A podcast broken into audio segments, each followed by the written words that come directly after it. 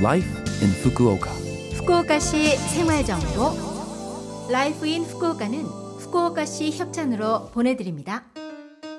여러분 안녕하세요. 상쾌한 수요일 아침 DJ 김지숙이 인사드립니다.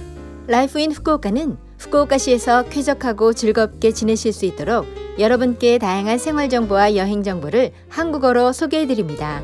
오늘도 짧은 시간이지만 저와 함께 즐거운 시간 보내시기 바랍니다. 정보 소면은 가느다란 면발의 밀가루로 만든 면입니다. 일본에서는 특히 더운 여름철에 먹는 경우가 많은데요. 고대 중국에서 일본으로 전해졌다고 합니다. 끓는 물에 삶아서 얼음물이나 수돗물로 잘 씻은 후 물기를 빼고 차가운 장국에 찍어 먹는데요. 삶은 소면을 여주 등의 여름 채소나 고기와 함께 볶은 요리도 인기가 있죠. 물론 뜨끈한 국물에 넣어도 맛있습니다. 마트나 편의점에서도 손쉽게 구매할 수 있으며 가격도 저렴하니 여름철 무더위로 식욕이 없을 때 한번 드셔보세요. 후쿠오카시 생활 정보 여러분 2006년 8월 25일에 후쿠오카시에서 발생한 음주운전 사고를 아시나요? 히가시쿠 우미노 나카미치 대교에서 3명의 어린이가 사망한 음주운전 사고로부터 올해로 16년째가 됩니다. 이 사고를 계기로 후쿠오카시는 다양한 음주운전 근절 정책을 해왔습니다. 하지만 아직 근절되지 않았으며 2021년에는 음주운전 사고가 23건 있었습니다. 음주운전은 범죄입니다. 음주 상태에서 자동차, 스쿠터, 자전거를 운전해서는 안 됩니다. 음주자에게 차를 빌려주거나 운전자에게 술을 마시게 하거나 권유해서도 안 됩니다. 그리고 운전자가 술을 마신 사실을 알고도 동승해서는 안 됩니다. 술을 마시고 운전한 경우 교통사고로 이어질 위험성이 높아집니다. 예를 들면 안전 운전에 필요한 주의력과 판단력이 저하됩니다.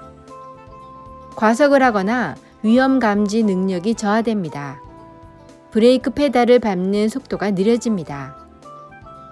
그리고 이런 차량은 음주운전일 가능성이 있습니다. 발견 즉시 110번으로 통보하세요. 신호대기 시 정지선과 멀리 떨어져서 차를 정차한다. 신호가 바뀌어도 좀처럼 발진하지 않는다. 휘청거리며 주행한다. 급발진, 급가속을 반복한다. 음주운전은 하지 않기, 시키지 않기, 절대로 용서하지 않기, 그리고 묵인하지 않기라는 여러분 개개인의 강한 의지가 필요합니다. 모두가 힘을 모아 음주운전을 근절합시다.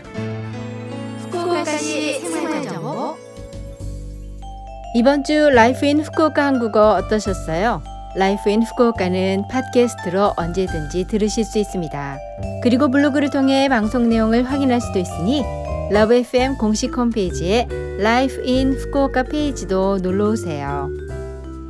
방송에서는 여러분들의 사연도 기다리고 있습니다. 이메일 761골뱅이 lovefm.co.jp 761 골뱅이 lovefm.co.jp로 보내주세요. 여름 휴가를 즐기고 계신 분들도 계실지 모르겠네요. 오늘 보내드리는 곡은 거북이의 비행기. 자, 그럼 청취자 여러분 즐거운 하루 되시고요. 저 김지숙은 다음 주 수요일 아침에 뵐게요. 안녕!